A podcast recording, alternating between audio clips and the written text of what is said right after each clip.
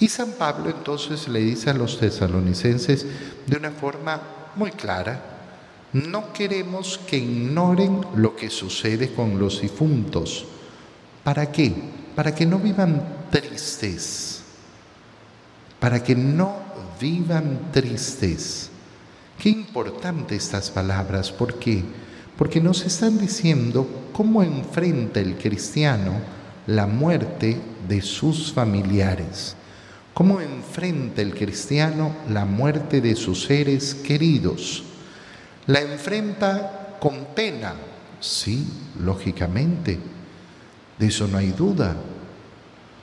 Los cristianos no somos locos.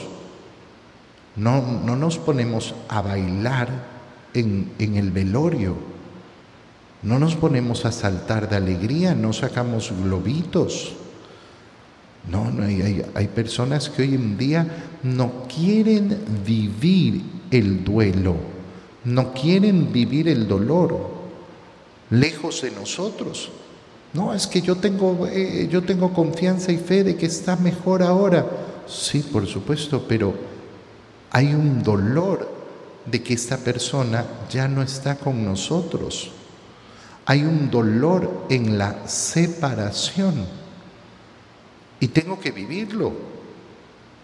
Tengo que vivirlo. No puedo eh, pretender ponerme una careta, eh, no puedo pretender decir que no, eso, eso no es importante.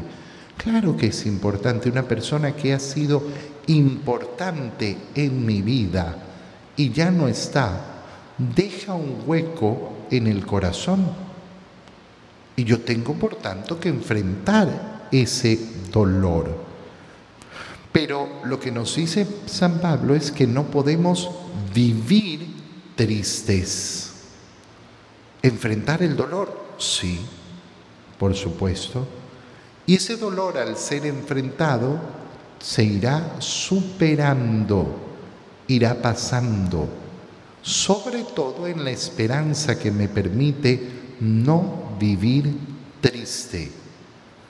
Por eso dice que aquellos que viven tristes por la muerte de sus amigos, de sus familiares, son aquellos que no tienen esperanza, que no tienen esperanza. Y entonces, claro, el cristiano es todo el contrario.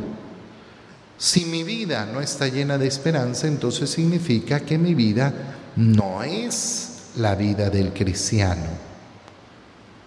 La vida del cristiano está caracterizada por la esperanza con la que vivo, la esperanza con la que me enfrento a todo. ¿Cómo me enfrento eh, a las situaciones de cada día? Con esperanza. ¿Cómo me enfrento a la enfermedad? Con esperanza. ¿Cómo me enfrento al pecado? Con esperanza con la esperanza de salir del pecado, con la esperanza de la redención. Mi vida tiene que estar marcada por la esperanza.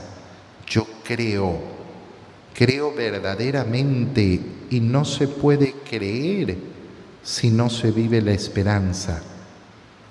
Si creemos que Jesús murió y resucitó, de igual manera debemos creer que los que murieron en Jesús, Dios los llevará con él.